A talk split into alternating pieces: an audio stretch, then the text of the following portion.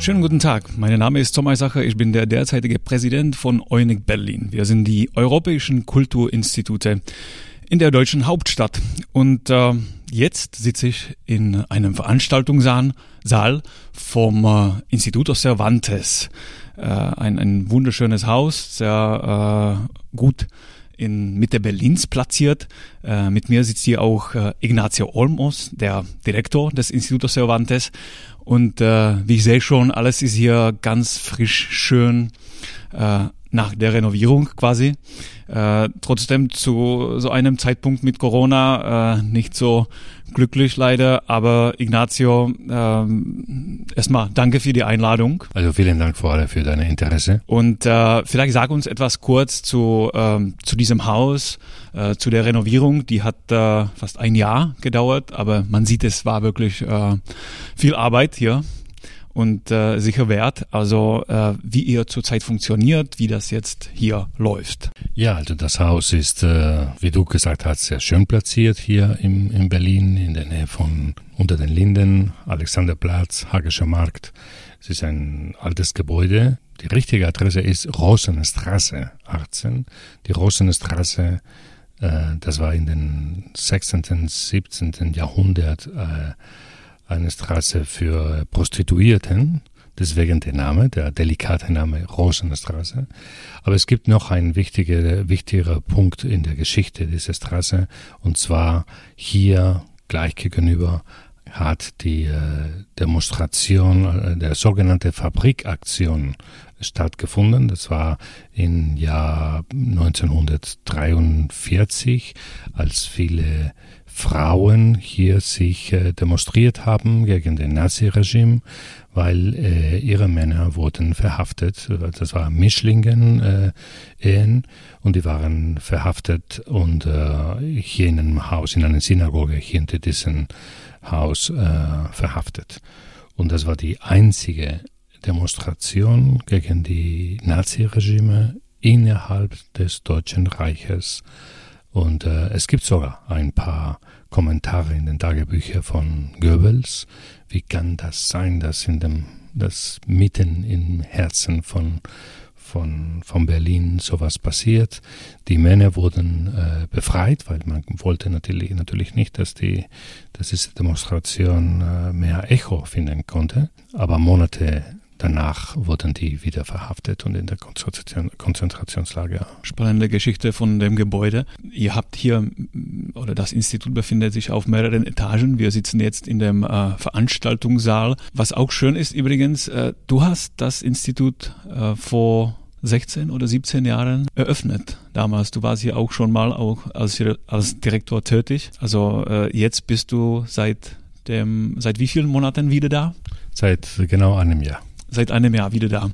Und ähm, in demselben Haus, äh, frisch renoviert, äh, hat sich viel geändert hier in Berlin, deiner Meinung nach? Oder wie war das jetzt, dein Rückkehr hier zurück. Ja, das war eine große Ehre für mich, dass ich dieses Institut im Jahre 2003 äh, eröffnen und aufbauen konnte. Nicht nur dieses, sondern auch fünf weitere in Deutschland. Danach bin ich äh, nach den USA gegangen, erstmal nach Chicago, dann äh, war ich bis vor kurzem in New York für sechs Jahre.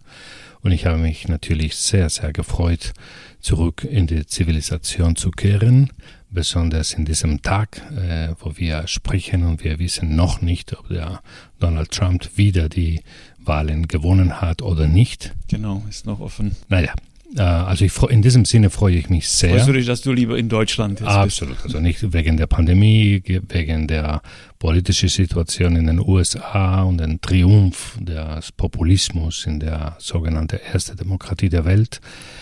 Und äh, hier habe auch viele Freunde. Ich habe auch äh, ein großes Verständnis äh, für die deutsche Kultur, für die deutsche Sprache, für die Art und Weise, wie man hier äh, diskutiert und argumentiert. Und äh, das gefällt mir sehr, sehr viel. Auf der anderen Seite finde ich, dass Berlin hat sich in diesen letzten Jahren sehr verwandelt. Äh, nicht alles im positiven Sinne. Also hier sind äh, die Preise, die Mietpreise und Kaufpreise von Immobilien sehr, sehr hoch gegangen und das hat damit zu tun, dass äh, äh also viele mh, mm, reiche Leute nach Berlin gekommen sind oder Investoren, die haben das, den Markt ein bisschen kaputt gemacht. Man, also ich wohne in Charlottenburg und da sehe ich äh, im Gegensatz zu äh, meinem Leben hier vor 15 Jahren äh, viel mehr reiche Leute und viel mehr arme Leute. Und diese soziale Schere, der überall in, auf der Welt äh, größer wird, äh, das passiert auch hier in Berlin. Vielleicht nicht so dramatisch wie in, natürlich nicht wie in den USA oder in Großbritannien äh, oder Spanien auch. Aber, aber man merkt es auch hier in Berlin, ja. Was hast du dir eigentlich als äh, die Hauptthemen für die kommenden Jahre vorgenommen? Oder gibt es sowas, was du gerne als Priorität hier im Instituto Cervantes setzen würdest? Ja, also Cervantes ist, äh, wie du weißt, das ist Spanisches Kulturinstitut. Da, sind wir zuständig nicht nur für Spanien, sondern für ganz Lateinamerika. Die meisten äh, Themen, die wir hier besprechen, haben mit Lateinamerika zu tun. Nicht alle, aber ungefähr 70, 75 Prozent der Veranstaltungen. Und wir verstehen uns äh, schon seit einer gewissen Zeit nicht mehr als eine nationale Kulturinstitut in dem klassischen Sinne, sondern wir versuchen auch als äh, ein Global Player zu agieren. In diesem Sinne äh, arbeiten wir jetzt in äh, Kongressen zum Beispiel über Populismus weltweit, nicht nur in, in Osteuropa oder oder Brasil oder, oder die, USA, sondern Populismus generell auch in unseren Ländern. Also diese schreckliche wachsende Tendenz. Und das werden wir wahrscheinlich mit dem Goethe-Institut organisieren äh, im, nächsten, im nächsten Jahr. Auch Populismus in der Sprache, also wie wir durch äh, Twitter und Facebook und soziale Netzwerke in unsere kurze äh, Post oder Kommunikationen irgendwie auch von äh, populistische Einstellungen angesteckt werden. Und ähm, das ist ein Thema. Ähm, es gibt viele andere Themen. Wir möchten auch über vieles über, den, über Lateinamerika hier machen und die, die äh, politische Tendenz zu Populismus rechts und links in Lateinamerika. Das wollen wir auch machen. Ähm, aber natürlich, äh, alle diese großen Themen sind jetzt äh, im Moment, ähm, äh, also ich will nicht sagen ge gecancelt, aber äh, gebremst wegen der Pandemie mit dieser zweiten Welle, in der wir wieder äh, nicht wissen, wie das sein wird. Also bis vor dem, bis den Sommer dachten wir immer, naja, das ist alles schrecklich, aber irgendwie, irgendwie ahnen wir da schon das Licht am Ende des Tunnels und das, äh, das wird äh, Geschichte sein.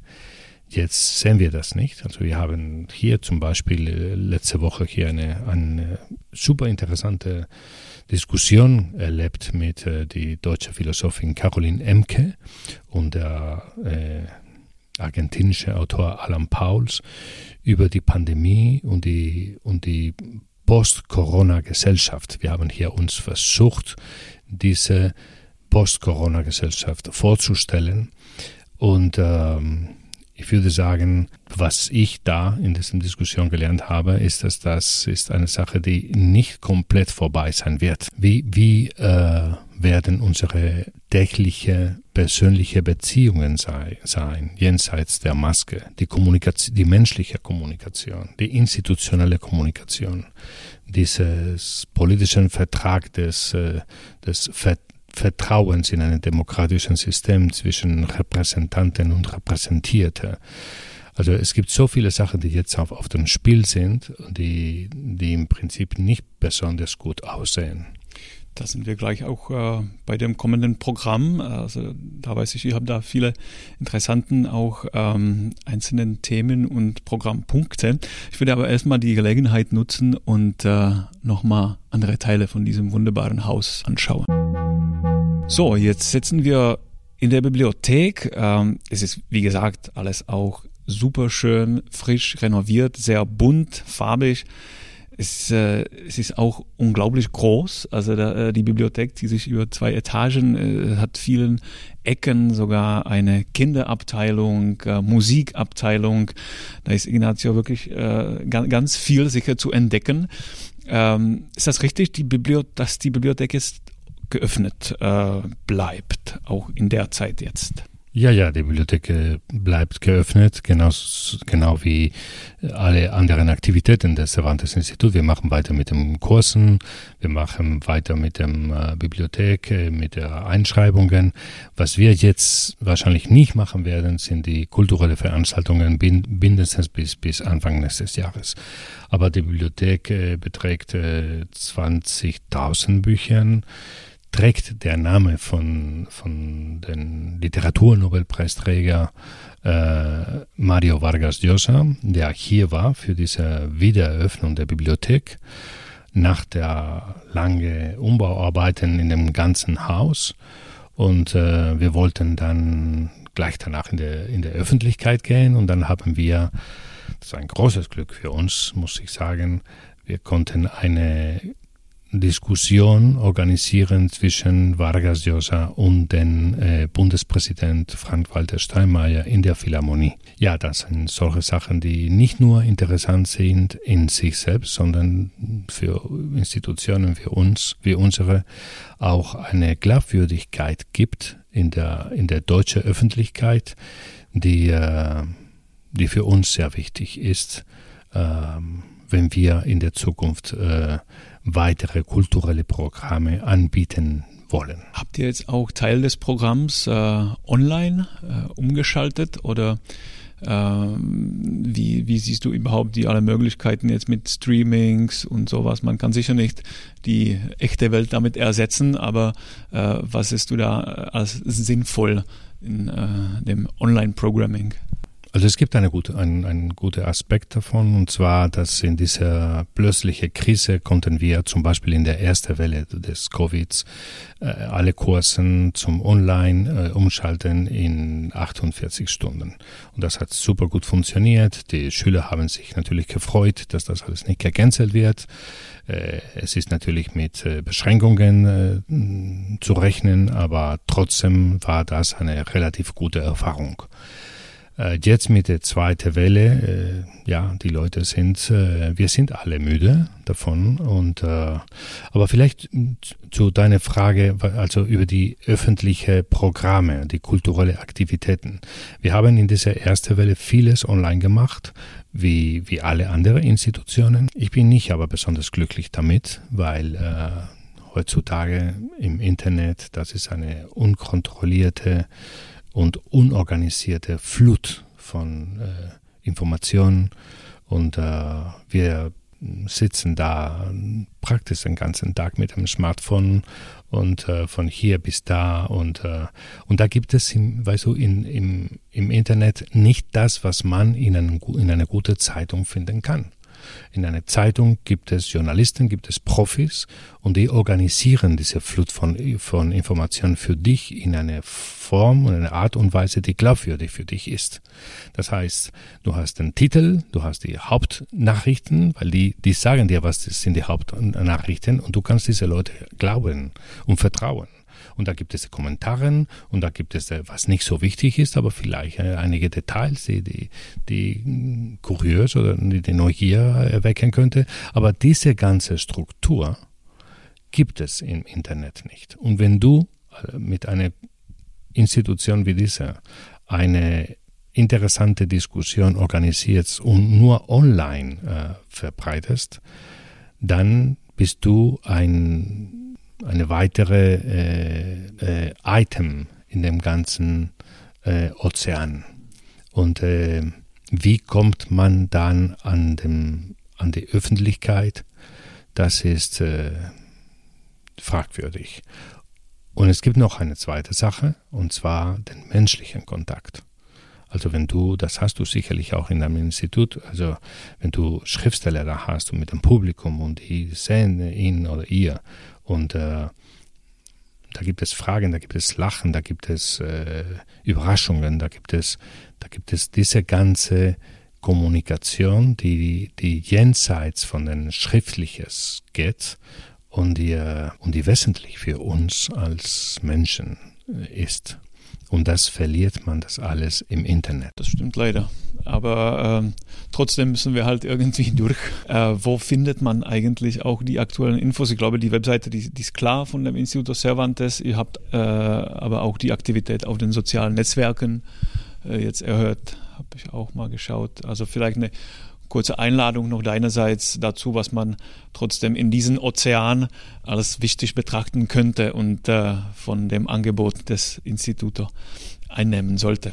Ja, also äh, wir haben jetzt eine neue Website gemacht, also nicht nur hier die Renovierung, sondern auch Überall. online. Ja, und die heißt äh, www.jetzt-lernst-du.es. ES von Spanien aber das ist der Wortspiel mit jetzt lernst du es. Schön. Und ich würde sagen, also es, es gibt äh, im Rahmen dieser internationalen Diversity, wie die Amerikaner sagen, äh, vieles Interessantes, aber Spanisch ist äh, natürlich die, die, zweite internationale Kommunikationssprache geworden, weltweit. Ähm, und ähm, Darüber hinaus, es ist eine Sprache, wo du dich verständlich machen kannst in 23 Ländern, äh, inklusive in den USA, in großen Teilen von den USA. Und ich finde, dass die äh, unterschiedliche Akzenten, äh, Einstellungen ähm, von innerhalb dieser ganzen hispanischen Welt äh, extrem interessant ist. Also wenn du siehst, jemand aus Katalonien oder aus Chile oder aus Andalusien oder aus Mexiko oder aus, dem, oder aus Florida oder aus äh, Baskenland, ähm, das, äh, das ist ein Universum, die durch eine einzige Sprache vereinigt wird, die, äh, die auch, weißt du was, die auch eine es ist interessant in vielen Hinsichten, wie viele andere Kulturen natürlich. Aber für mich ist es im, im Bezug auf die Beziehung mit Deutschland, sind, ist dieses Universum relevant, weil da gibt es eine Lebensstil und eine Einstellung den anderen gegenüber, die äh, menschlicher ist vielleicht, der mit mehr Sinn für Humor äh, verbunden ist, mit Ironie, mit äh, Freude, mit Lust, mit Lebenslust. Und äh, ich finde immer wieder, dass die Deutschen genau das bei uns suchen. Das schön. Also das kann man jetzt auch wirklich in dieser wunderschönen Bibliothek äh, suchen, weil äh, die bleibt äh, für die Besucher da und äh, bietet das alles, was du jetzt so schön beschrieben hast. Also vielen Dank nochmals für die Einladung und alles Gute dir und dem Institut. Vielen Dank und ich möchte dich, äh, mich bei dir bedanken für dieses Interview und vor allem bei deiner tollen Arbeit als Präsident vom EUNIC.